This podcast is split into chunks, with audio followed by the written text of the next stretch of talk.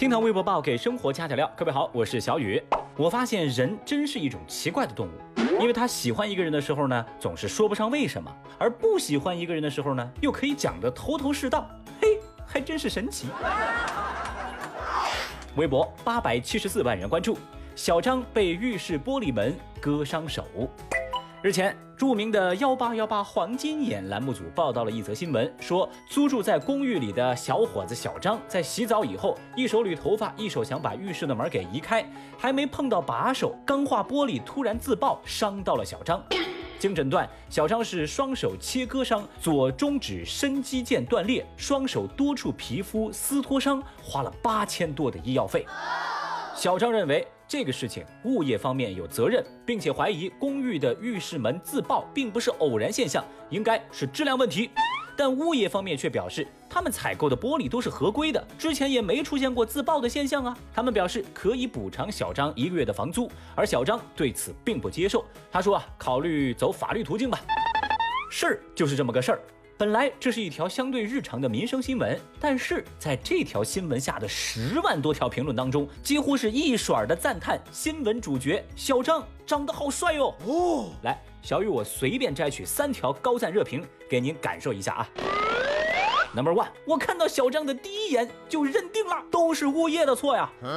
Number two，小张这么帅，怎么可以让他受伤？Number three。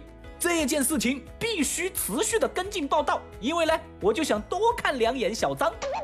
哎呦我天哪！一时之间，这微博上啊，上千万的网友齐刷刷的表示想帮小张维权。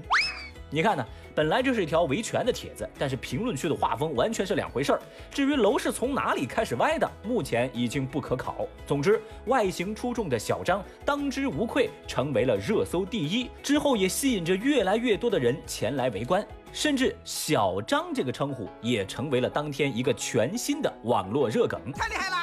之后，因为小张颜值而陷入疯狂的网友们迅速的扒出，这小张啊，原来是某家网店的主播。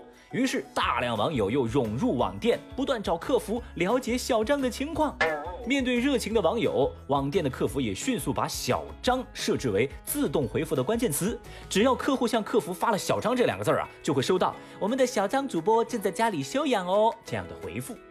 说真的，看到这般奇观，小雨我只想说一句话：不愧是你啊，幺八幺八造星工厂。但其实说回来哈，这两天的微博热搜还真是很有意思的。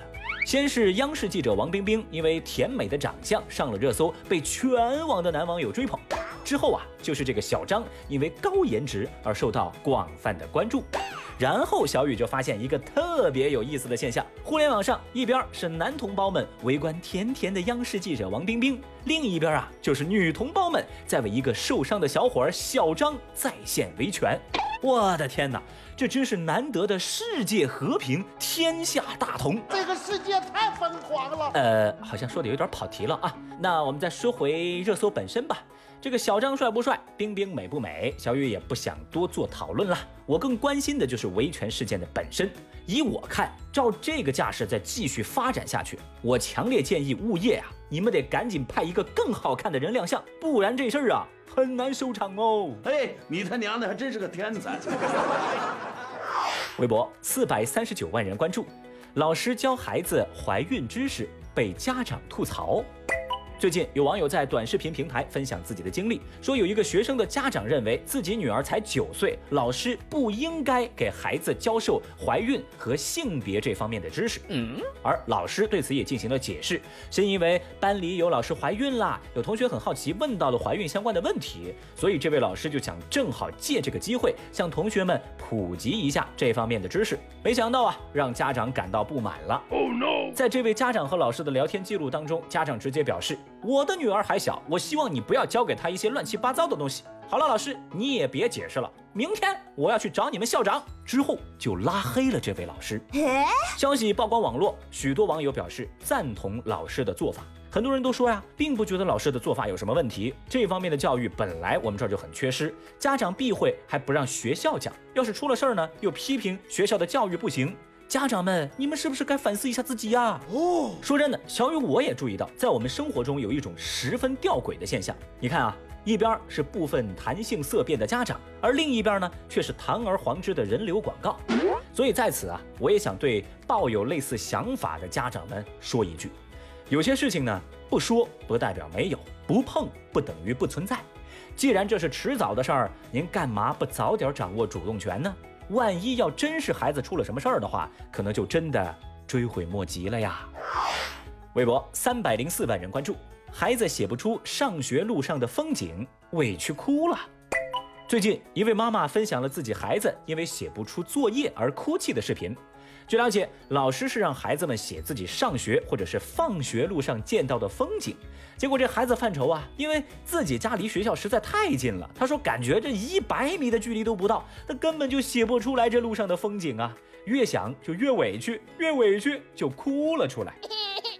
于是呢，网友们在评论区纷纷为孩子支招写作业。有网友就提议说：“孩子，我教你怎么写，你就写一步、两步、三四步，小花、青草加树木；五步、六步、七八步，高楼大厦、小卖部。”一个字绝。也有人留言建议说啊。孩子，题目呢你就写百米上学路，一米一世界，米米不一样，慢慢写呗。还有的网友则留言说：“孩子，你别哭啊，你一步一步的写，很快这个文章你就能写完了。” Excellent。讲真的哦，看到这条热搜，其实小雨的心情是非常复杂的。我就在想一个问题：我到底是该心疼小朋友，还是该心疼我自己呢？嗯，就这么说吧，孩子，你现在为这一百米的距离嚎啕大哭，但是等你长大了，你就会明白。学区房这三个字儿啊，能让你笑出猪叫啊！老这么说话，咱们以后还能不能一起玩耍？微博二百四十四万人关注，未成年人首次触网年龄不断降低。日前，中国社科院等单位共同发布《青少年蓝皮书》，指出未成年人的互联网普及率已经达到了百分之九十九点二，显著高于中国总体互联网普及率百分之六十四点五的数据。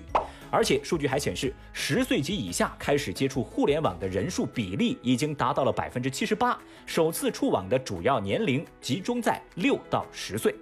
蓝皮书对比了2017年和2020年的数据，就指出，八岁前就开始接触互联网的未成年人增多，这表明未成年人网络原住民的特征越发的明显。而当代未成年人数字化生存程度不断提升，网游沉迷、过度依赖等，仍需要整个社会警惕。